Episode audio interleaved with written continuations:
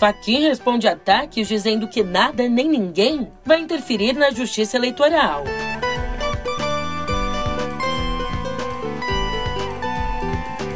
E diante disso, Bolsonaro baixa o tom, dizendo que ninguém quer atacar as urnas.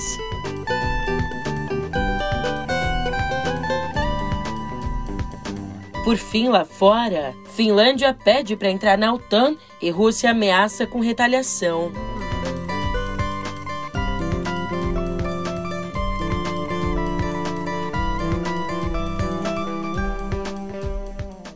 Um ótimo dia, uma ótima tarde, uma ótima noite para você. Eu sou a Julia Keck e vem cá. Como é que você tá, hein?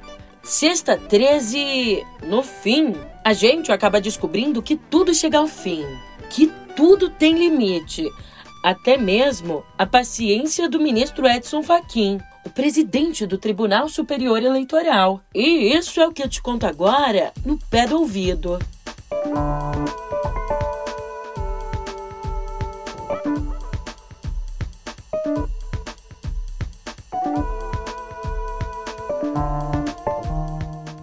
É, ontem o ministro Edson Fachin deu uma declaração dura, afirmando que quem trata da eleição são as forças desarmadas. A contribuição que você pode fazer é uma contribuição de acompanhamento do processo eleitoral.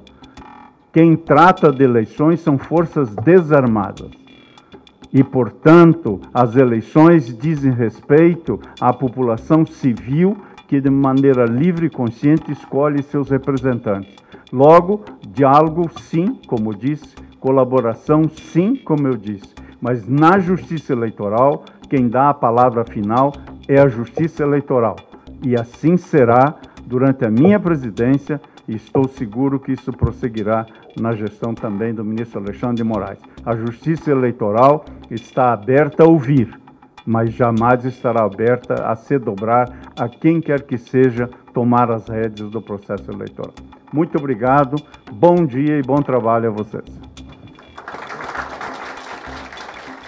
Essa fala bem incisiva veio depois da nova onda de ameaças feitas pelo presidente Jair Bolsonaro e depois também do TSE ter rejeitado as sugestões de mudanças no sistema eleitoral apresentadas pelos militares. Diante da reação de Faquim, Bolsonaro disse ali na live semanal que ninguém quer impor nada, ninguém quer atacar as urnas eletrônicas. O presidente ainda disse não saber de onde o ministro tirou o fantasma de que as Forças Armadas querem intervir na justiça eleitoral. O ministro Fachin, que atualmente é o presidente do Tribunal Superior Eleitoral, disse que quem trata de eleição são as Forças Desarmadas. Ninguém nada interferirá na justiça eleitoral. Eu não sei de onde está tirando esse fantasma as Forças Armadas querem interferir na justiça eleitoral. Deixo claro que em 2018, por ocasião, por ocasião das eleições, 56 mil militares participaram da segurança. E em 2020, 32 mil militares. Não existe interferência, ninguém quer impor nada, ninguém quer atacar as urnas eletrônicas, é, atacar a democracia, nada disso. Ninguém está fazendo aí, incorrendo em atos antidemocráticos, pelo amor de Deus, tá certo? a transparência das eleições, uma eleições limpa, segura, transparente, transparente, é questão de segurança nacional. Peraí, presidente. Você não contava que eu sou uma patriota exemplar, certo? Então, se você tá esquecido, a gente te lembra, Bolsonaro. Convidaram as Forças Armadas, repito, as Forças Armadas não vão fazer o papel de chancelar apenas o processo eleitoral participar como espectadores do mesmo. Não vamos fazer isso. E o TSE não basta apenas trazer para si, né? É, tem que despachar, convencer a equipe técnica das Forças Armadas de algo diferente, que eles estão errados. Pelo que eu estou sabendo, a reunião houve e não se chegou à conclusão de nada. Ou seja, para o TSE, né, tá uma maravilha, Vamos confiar nas eleições. E quem desconfiar? Ué, continua desconfiando. O que, que eu posso garantir para vocês? Nós teremos eleições limpas no corrente ano. As Forças Armadas não dão recado. Elas estão presentes. Elas sabem como proceder. Sabe o que é melhor para o seu povo, o que é melhor para o seu país. E quem dá o norte para nós são as urnas, que ali fazem surgir não só o presidente da República, bem como a composição do nosso parlamento brasileiro. Não podemos jamais ter eleições no Brasil que sobre ela paire o manto da suspeição. E podem ter certeza que por ocasião das eleições os votos serão contados no Brasil.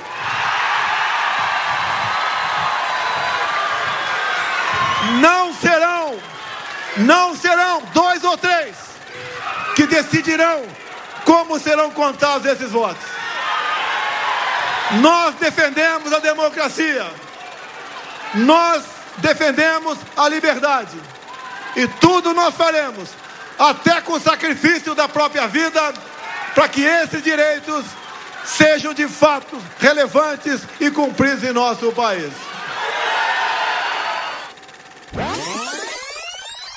Olha, vale a gente pontuar aqui que os militares integram a Comissão de Transparência Eleitoral a convite do ex-presidente do TSE, o ministro Luiz Roberto Barroso. Mas também vale a gente diferenciar que integrar a comissão, acompanhar o processo é uma coisa. Agora, intervir é outra coisa.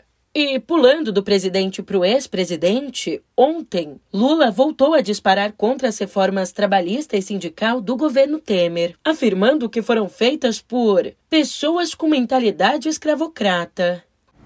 A mentalidade de quem fez a reforma trabalhista, a reforma sindical, é a mentalidade escravocrata. A mentalidade de quem acha que o sindicato não tem que ter força, que o sindicato não tem representatividade no mundo desenvolvido, em que você tem economia forte, você tem sindicato forte. Lula até reconheceu a necessidade de mudanças na CLT em função da nova realidade do mercado, mas defendeu que os sindicatos tenham força para negociar e conseguir o máximo. Como analisou Bruno Bogossian, abre aspas. Nas últimas semanas, o petista repetiu que pretende reverter três medidas implementadas em governos recentes: o teto de gastos, a reforma trabalhista e as privatizações. Mas Lula não conseguirá se pendurar por muito tempo nessa agenda do não. Em breve, ele terá que apontar se pretende apenas encaixar as ideias de 2003 a 2010 num contexto completamente diferente e mostrar o que pode fazer para de fato aprovar seus planos. Fecha aspas. Ainda olhando para as eleições, na tentativa de construir uma candidatura única para as eleições de outubro, o PSDB, seu Federado Cidadania e o MDB anunciaram ontem duas pesquisas, uma quantitativa e uma qualitativa, para decidir entre a senadora Simone Tebet e o ex-governador João Dória. O resultado deve ser divulgado no dia 18, data anteriormente prevista para o anúncio do candidato único. E veja só, como revelou a coluna do Estadão, ali no PSDB, a ala contrária a Dória quer que as pesquisas incluam outros tucanos. Liderado pelo deputado Aécio Neves. Você me desculpa, mas é que aqui a piada já vem pronta. O Aécio continua raiz, sem aceitar os resultados das eleições. Bom, voltando, liderado pelo deputado Aécio Neves, o grupo deseja ver incluídos na consulta o ex-governador gaúcho Eduardo Leite, derrotado por Dória nas prévias do partido, e também o senador Tasso Gereissati. O grupo argumenta que, se Dória admite abrir mão da candidatura em favor de Tebet, deve fazer o mesmo por um correligionário. Falando em terceira via. Olá, eu sou Pedro Dória. A terceira via está tentando construir uma candidatura única e tem alguma chance de conseguir. Mas a outra pergunta pairando no ar: vem cá, a terceira via tem o direito de existir? O ponto de partida está no YouTube do meio.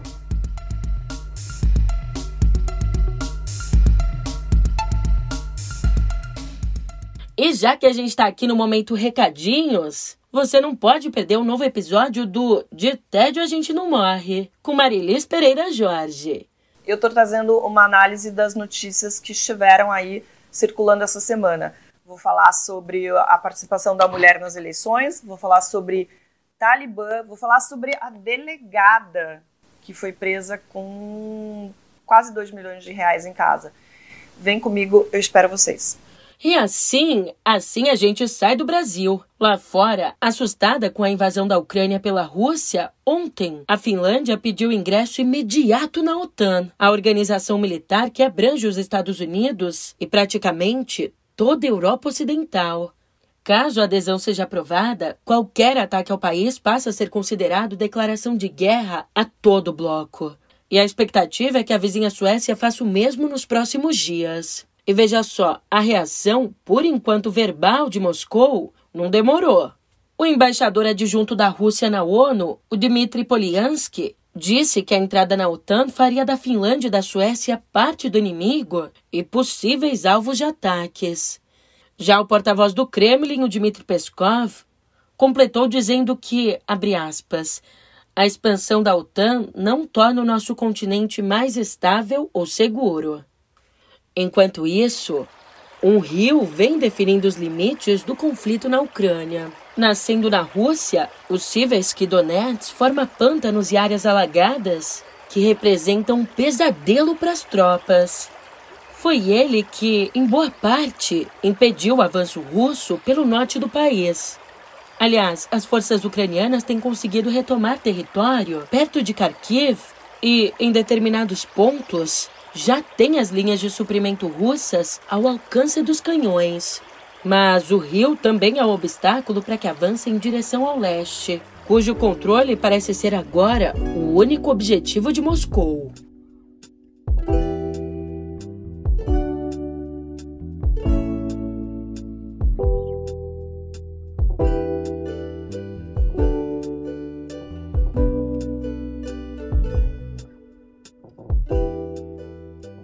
E não é que sextou? Então anota aí as dicas culturais.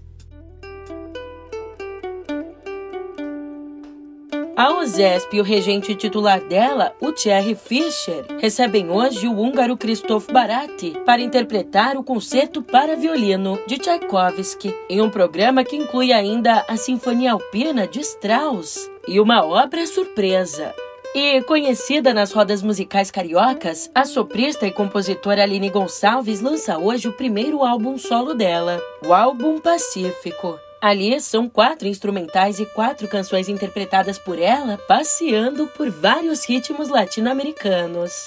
Já direto da Casa de Vidro do Instituto Bardi, o arquiteto e professor Abílio Guerra apresenta nesse sábado a palestra Modernismo Paulista e Arquitetura Moderna Brasileira. O evento, que vai ser transmitido pelo Instagram às 13h30 da tarde, terá a participação de Renato Anelli e Eugênia Gorini Esmeraldo, os curadores da exposição que se chama De 22 a 72, Bardi e o Modernismo Brasileiro. E para você que quer aproveitar o fim de semana para se jogar nos shows, ó, tem show aqui para todos os gostos. Em São Paulo, na sexta, tem Oswaldo Montenegro em Osasco, no Teatro Aspro. Já no Rio, no sábado, gratuito na Praia de Copacabana. Quer mais o quê? Ó, lá acontece o Team Music Rio, com os shows da Aline Querido Criolo. O evento rola na praia das quatro da tarde às oito da noite, na altura do posto 4. Ali na praia mesmo, em frente à rua Constante Ramos.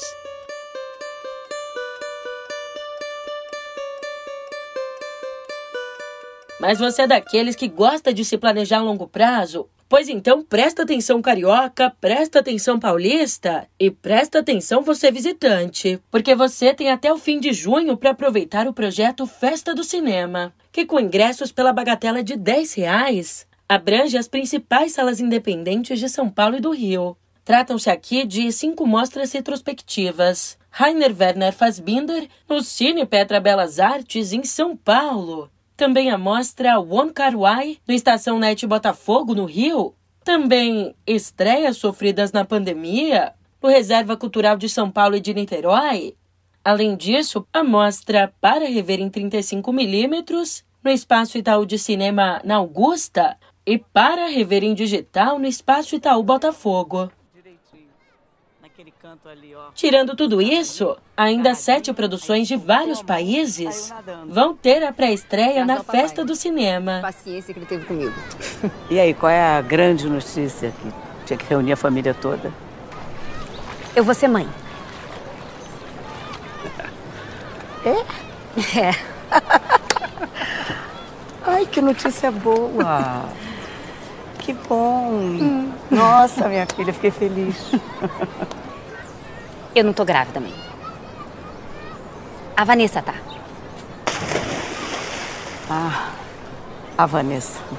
É que eu não pensei nisso. Escuta, vamos, vamos escolher? Já sabe o que comer? Quem que é o pai? Doador anônimo, mãe. Doador anônimo, desconhecido? Anônimo, mãe. São elas as produções Alice, A Voz do Amor, Encontros, Aos Nossos Filhos, Má Sorte no Sexo ou Porno Acidental, Meu Álbum de Amores, Paradise, Uma Nova Vida e Segredos em Família. She's Emmy, an eminent romantic teacher from Little Paris. In a single moment, her whole life is turned upside down.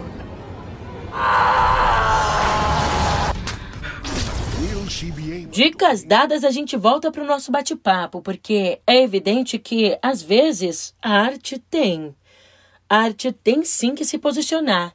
Por isso, a direção do Museu Guggenheim de Nova York retirou de um de seus centros educacionais o nome da família Sackler, uma das mais importantes patrocinadoras das artes ali na cidade.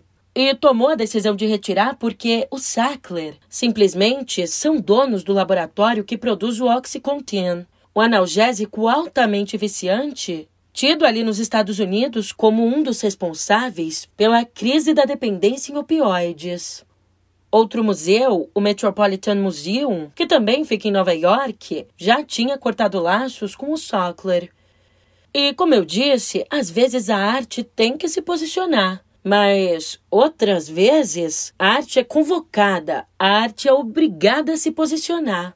Como nesse caso aqui, escuta só. O Instagram do Malba, o Museu de Arte Latino-Americana de Buenos Aires, acabou sendo inundado de críticas por conta do uso de aranhas vivas na obra Siqueria, do artista paraguaio Joaquim Sánchez. É, a direção do Malba não teve outra saída. Disse que os animais foram devolvidos ao habitat natural e pediu desculpas.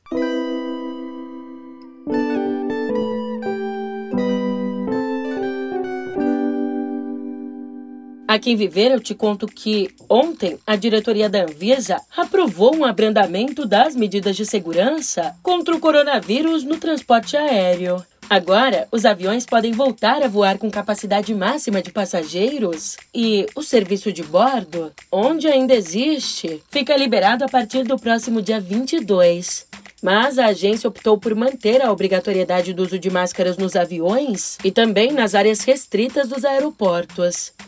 E o número de mortes de pacientes que tiveram formas graves do coronavírus e continuaram usando anti-inflamatórios esteroides após a alta Bom, esse número de mortes foi 51% menor em relação aos que não tomaram o medicamento. A conclusão é de um estudo feito com 1.200 pessoas pela Universidade da Flórida. E, segundo os cientistas, a chamada Covid longa, que é quando os sintomas persistem muito além da fase aguda da doença, Bom, a Covid longa tem as características de uma inflamação, o que explica a eficácia do remédio.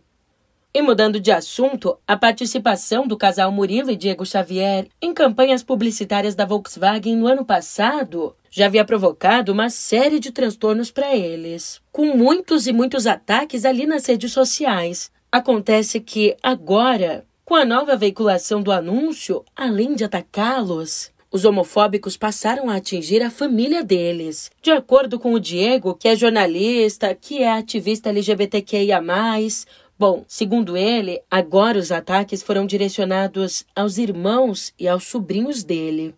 Mas mesmo assim, o Diego reiterou que a participação dele e do marido na campanha é sim muito importante.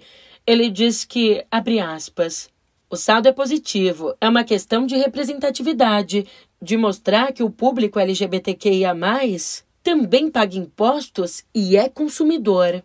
Mas eu não quero ser mártir. Ninguém quer morrer. Os ataques são preocupantes. Por fim, eu tenho aqui mais uma informação. O STF decidiu por unanimidade que pais de recém-nascidos sem a presença da mãe têm o direito à licença de 180 dias.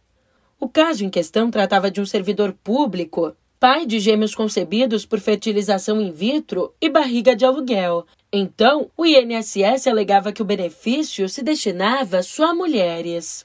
Mas o relator o ministro Alexandre de Moraes concluiu que, nessa história, o beneficiário é a criança, não importando de fato quem é o responsável por ela.